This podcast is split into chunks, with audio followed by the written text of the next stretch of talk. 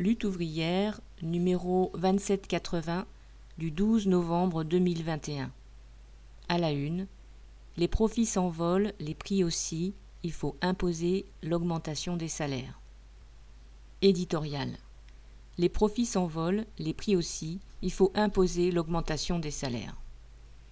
La bourse de Paris a fêté la semaine dernière l'envolée du CAC 40. Cet indice boursier basé sur les 40 plus grandes entreprises françaises cotées, a dépassé son précédent record historique qui datait de l'an 2000. Et les commentateurs de s'extasier sur cette nouvelle preuve de la bonne santé de l'économie, tandis que le gouvernement explique que sa politique a permis une reprise sur les chapeaux de roue. Le monde capitaliste a en effet de quoi se réjouir. Au grand casino de la bourse, les milliards continuent à faire des petits. Les financiers salivent devant les profits records annoncés par les grandes entreprises, notamment celles du luxe, comme LVMH, mais aussi celles de l'énergie. Alors que chaque passage à la pompe assomme ceux qui doivent prendre la voiture, Total a engrangé 4,6 milliards au troisième trimestre 2021, multipliant ainsi ses bénéfices par 23 par rapport au même trimestre de 2020. Pour les géants du pétrole, c'est la flambée des profits. Les travailleurs payent plein pot pour que les profits s'accumulent. Le patronat mène la lutte de classe férocement. Et cela se traduit en bas salaire, précarité, chômage et conditions de travail aggravées. L'envolée des prix est un coup de massue supplémentaire. Après l'augmentation galopante des prix de l'énergie et des carburants, la valse des étiquettes commence au supermarché. Le prix du blé a bondi de 30% et celui du pain commence à le refléter. Et les professionnels du secteur alimentaire veulent augmenter de 5 à 10% les prix de denrées comme le sucre ou le lait. Interrogé sur l'éventualité d'augmenter les bas salaires, le ministre de l'économie, Bruno Le Maire, a osé dire guillemets, Quand on est payé au niveau du SMIC, on approche quasiment 1500 euros net par mois. Pour le gouvernement, la question est réglée. Il en fait suffisamment.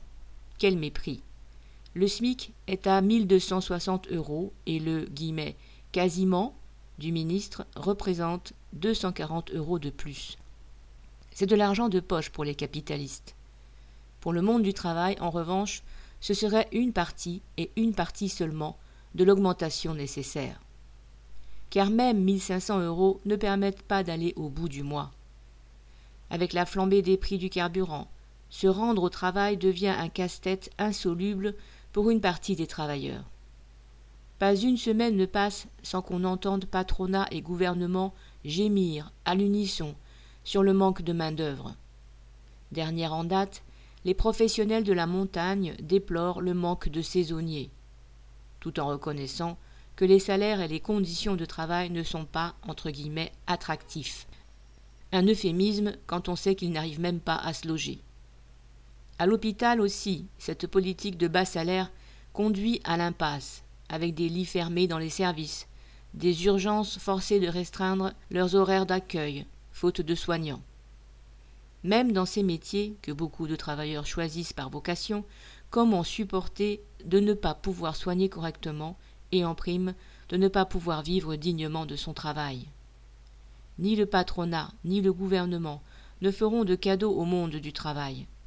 Pour répartir la charge de travail entre tous et augmenter les salaires, pour répondre aux besoins de la population et mettre les moyens dans la santé, l'éducation, les transports, il faudra s'affronter à la classe capitaliste et au gouvernement à son service. Les augmentations conséquentes et nécessaires des salaires, des retraites et des allocations, les travailleurs devront les arracher. Il faudra aussi imposer leur indexation sur le coût réel de la vie, afin que leur augmentation ne soit pas réduite à néant par l'inflation. Ces objectifs ne peuvent être atteints qu'en engageant une lutte déterminée de l'ensemble du monde du travail.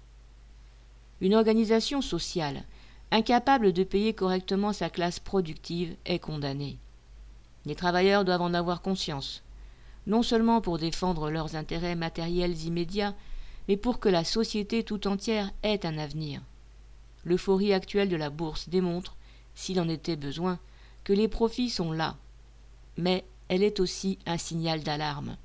Les centaines de milliards de liquidités disponibles grâce au faible taux des banques centrales et à la générosité des États envers les capitalistes nourrissent la spéculation et préparent le prochain krach. Il est urgent que les travailleurs, qui font tourner toute la société, contestent la direction de l'économie à cette classe capitaliste irresponsable et nuisible. Nathalie Arthaud